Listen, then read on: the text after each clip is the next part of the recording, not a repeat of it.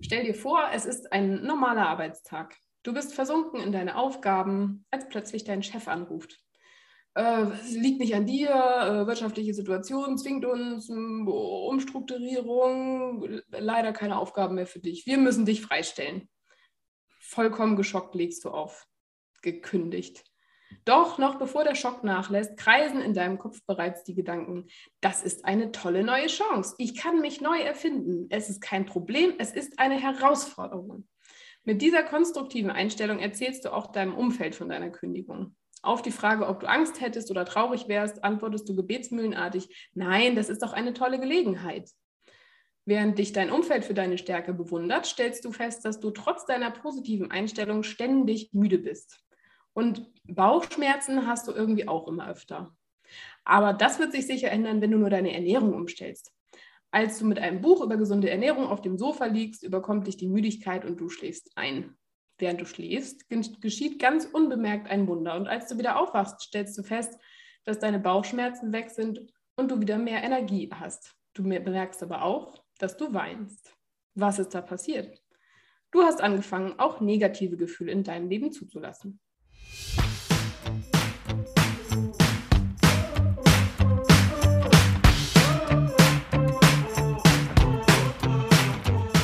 Hallo und herzlich willkommen zu einer neuen Folge von Die Wunderfrage mit mir, Marie-Louisa Hamann. Und mir, Friederike Busch.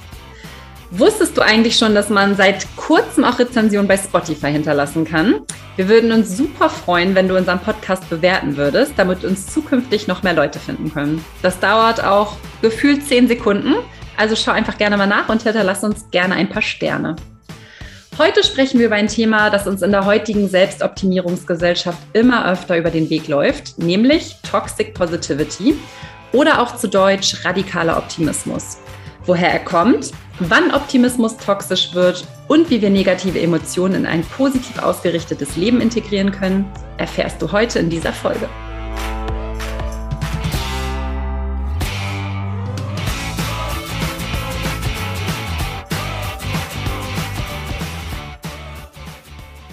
Hey Luisa, ist das nicht ein toller Tag heute? Geht es dir auch so gut wie mir?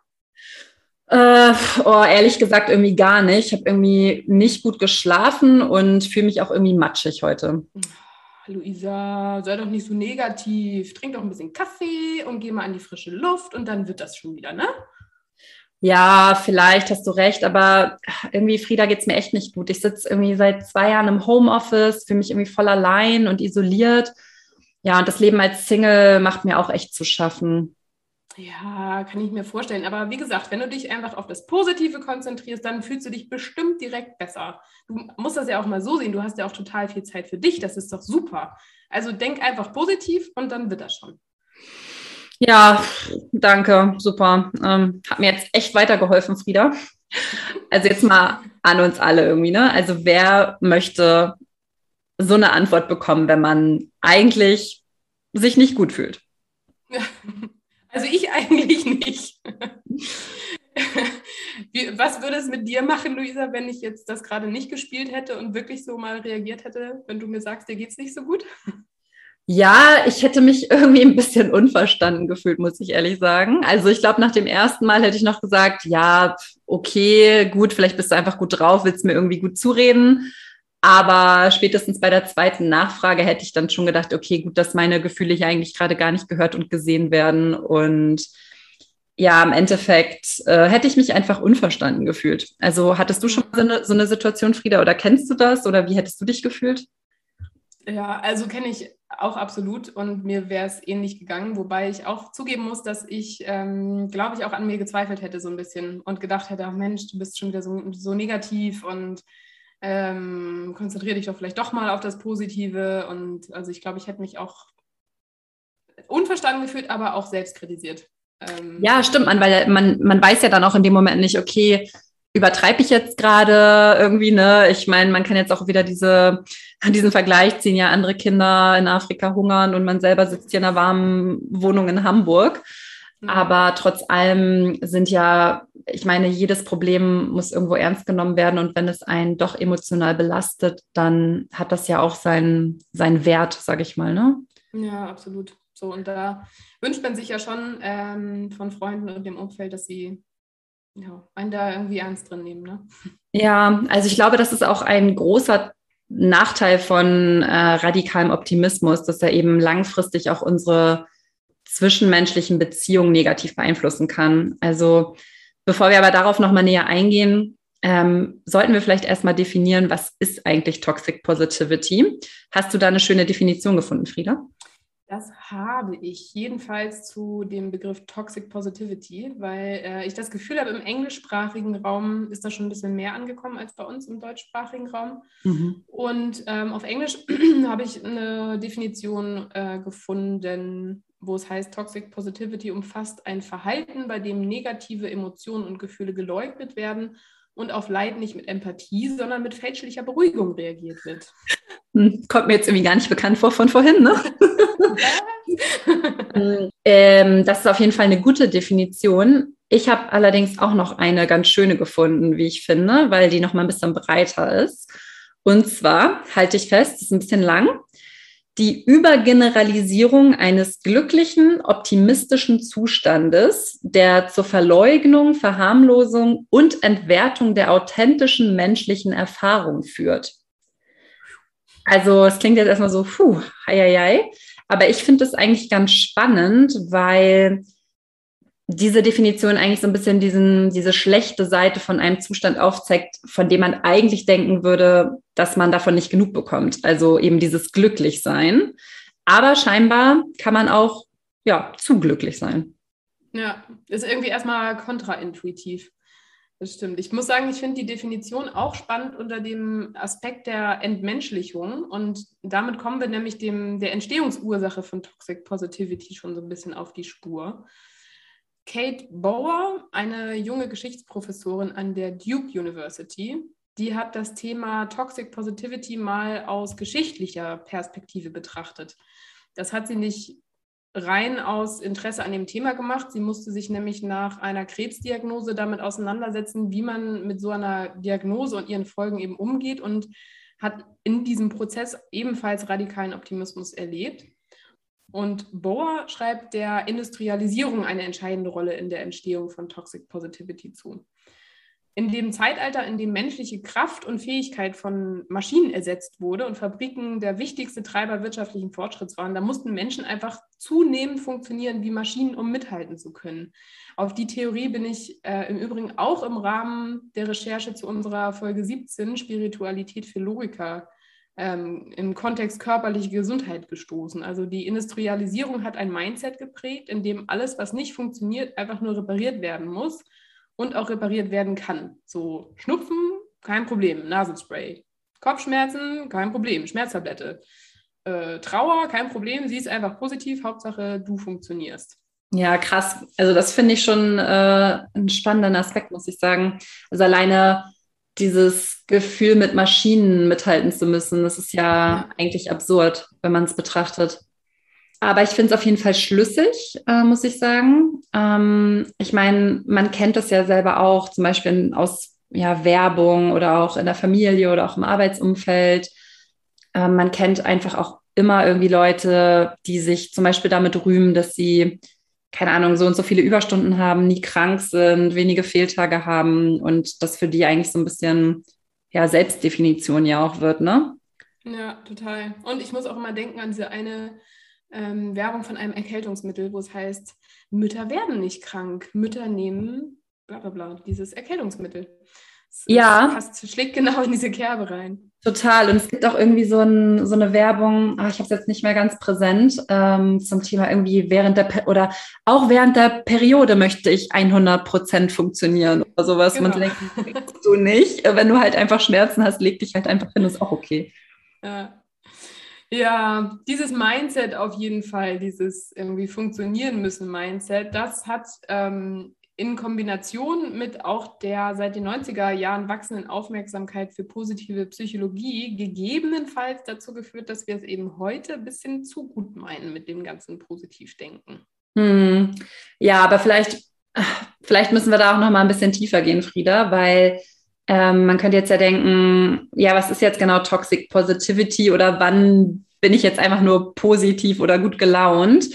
Ähm, und vielleicht bringt das auch so ein bisschen die Frage mit sich, darf ich jetzt irgendwie gar nicht mehr positiv denken? Ab wann ist es toxisch? Oder ja, das äh, glaube ich, sollten wir nochmal machen, weil es ist natürlich wichtig, du sollst immer noch weiterhin positiv denken. Ganz, ganz wichtig, natürlich. Ähm, aber der Unterschied einfach bei Toxic Positivity ist, dass man sich eben zu dieser Freude des positiven Denkens aktiv zwingt und dabei eben alle Aspekte bewusst ausblendet, die unerwünscht sind. Also bei einem positiven Mindset, bei einem positiven Mindset akzeptiert man eben alle Facetten eines Events, also auch negative Emotionen, die damit begleitet sind und ähm, blickt aber trotz allem dann unter, unter dem Strich positiv auf etwas, wohingegen man bei Toxic Positivity einfach alles ausblendet, in seinen Scheuklappen ist und ja, einfach alles Negative ignoriert. Ja, ja, das Akzeptieren von Emotionen ist da, glaube ich, echt das Schlüsselthema, weil so richtig gesund sein kann es doch nicht, wenn man Gefühle unterdrückt, oder? Nee, genau. Also ich habe dazu auch eine, tatsächlich eine ganz spannende Studie der University of Rochester zusammen mit der Harvard School of Public Health gefunden, die herausgefunden hat, dass Leute, die ihre Emotionen in sich behalten, ähm, ein 70 Prozent erhöhtes Risiko für Krebs und 30 Prozent erhöhtes Risiko für früheres Versterben haben.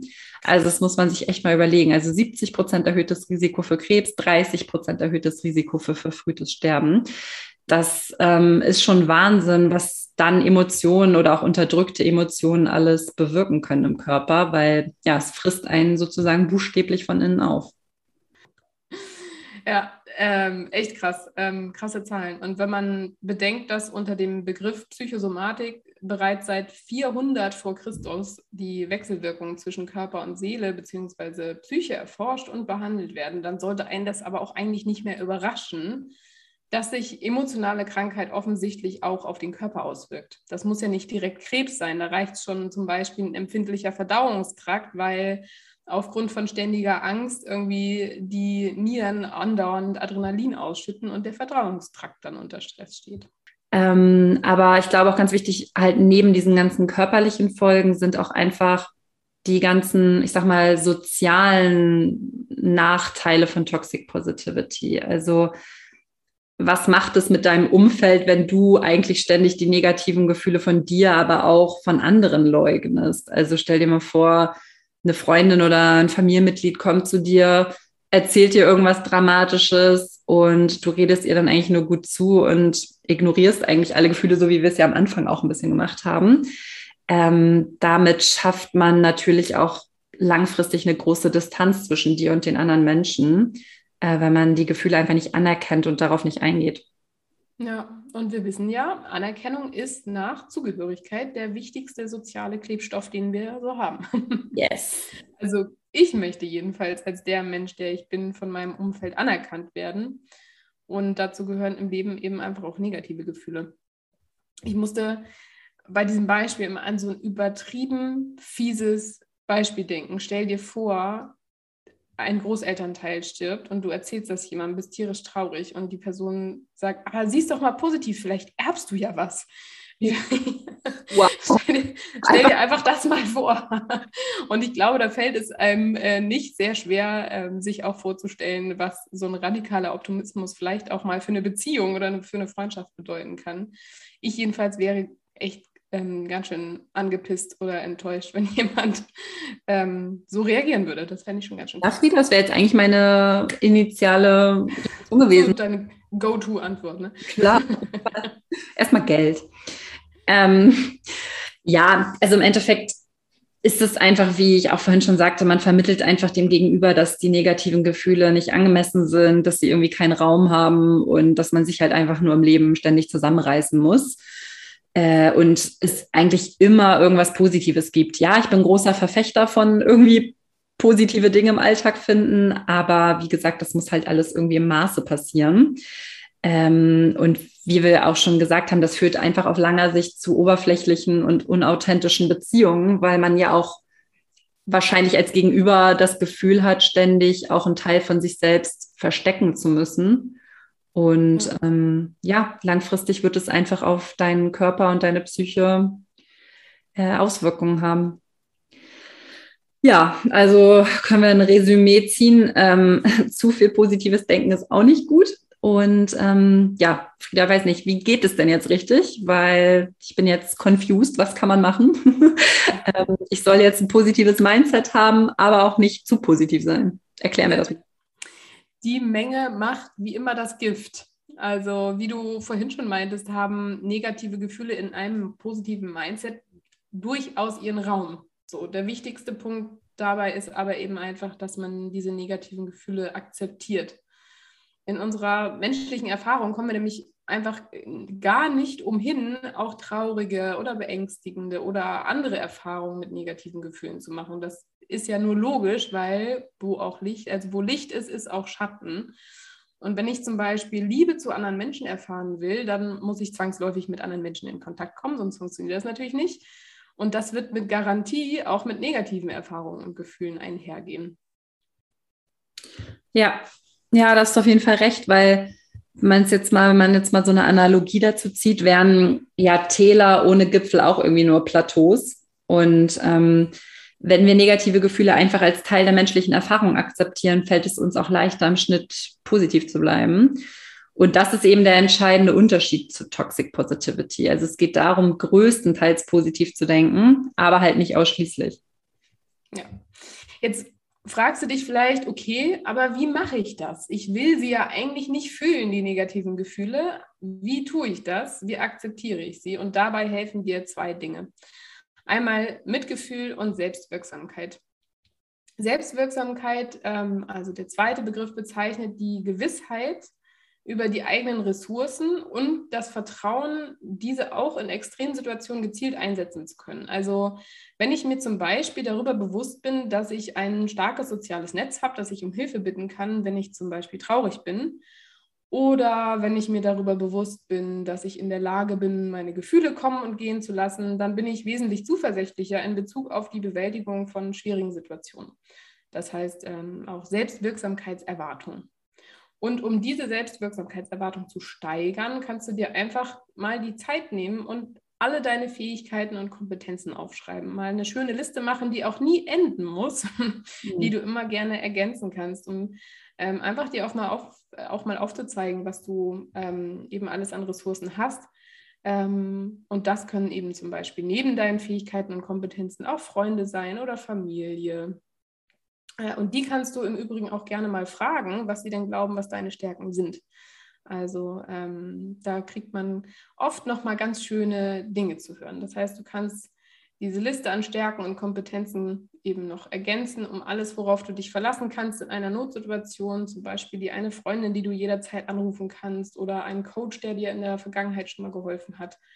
So, all das zu vergegenwärtigen, das hilft dir, dich deinen negativen Gefühlen mit mehr Zuversicht zu stellen denn du kennst eben deine Kompetenzen und dein Sicherheitsnetz. Ja, auf jeden Fall ein guter Punkt.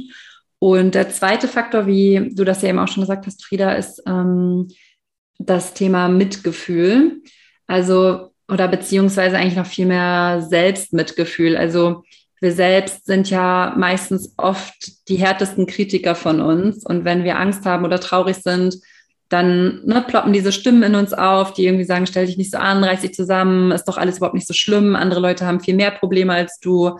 Und durch diese innere Stimme fühlen wir uns dann eben oft noch schlechter, ähm, weil wir uns innerlich verurteilen für unsere negativen Gefühle. Und ja, hier ist eben der wichtige Gegenspieler dann dieses ja, Selbstmitgefühl und all das, sowohl die negativen Gefühle als auch die Tatsache, dass wir dazu neigen, uns für sie selbst zu verurteilen, sind ganz normal. Also ja, versuch diese Abwärtsspirale zu verlassen, indem du einfach auch mal Verständnis für dich zeigst, Mitgefühl für dich entwickelst und ähm, dir, ja, oder so eine innere Stimme für dich auch entwickelst, wie du eben auch mit anderen Leuten sprechen würdest, also mit deiner Freundin, mit deiner Familie. Ähm, und wenn du diese Stimme, sag ich mal, entwickelst, dann wird es dir auch wesentlich leichter fallen, eben auch negative Gefühle in deinem Leben zuzulassen. Ja. Und wenn du jetzt verständlicherweise dich fragst, wie soll das denn bitte funktionieren, Selbstmitgefühl, dann geben wir dir einen äh, wundervollen Tipp mit. Fake it till you make it. das hilft manchmal wirklich Wunder. Du willst Akzeptanz und Mitgefühl lernen, dann ja, übe es einfach ähm, und warte, bis du es wirklich fühlst. Ja, ist ja auch ganz spannend. Auch ähm, ich liebe ja immer so Spiegelneuronen, muss ich jetzt mal kurz einwerfen. Also sich selber vor einen Spiegel stellen und auch wenn man es überhaupt nicht fühlt, sich einfach anzulächeln, sich vielleicht irgendwie ein, zwei positive Affirmationen zu geben und wie du schon sagtest, fake it till you make it, weil dein Gehirn weiß nicht, dass es gerade alles gefaked ist. Und äh, ich glaube, so funktioniert es dann auch ganz gut mit dieser, mit dieser Selbstliebe und Selbstakzeptanz dann.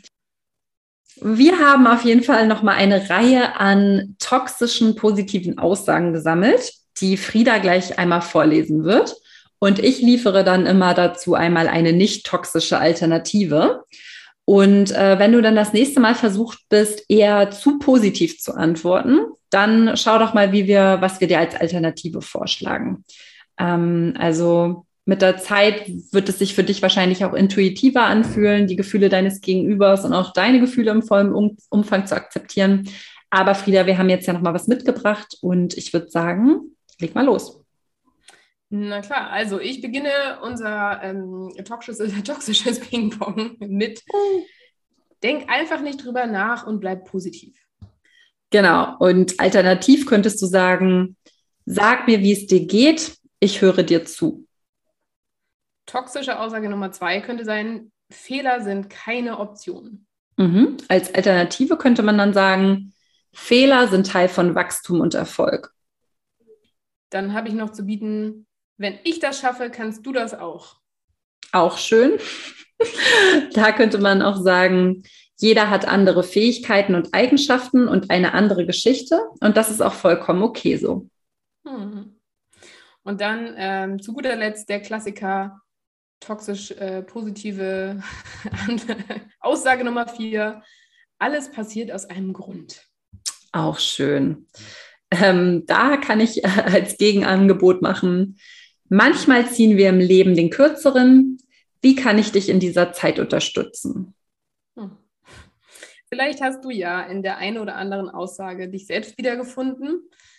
Ähm, wenn ja, wenn du dich in einer toxisch positiven Aussage wiedergefunden hast, dann ist das nicht schlimm. Denk an das Selbstmitgefühl.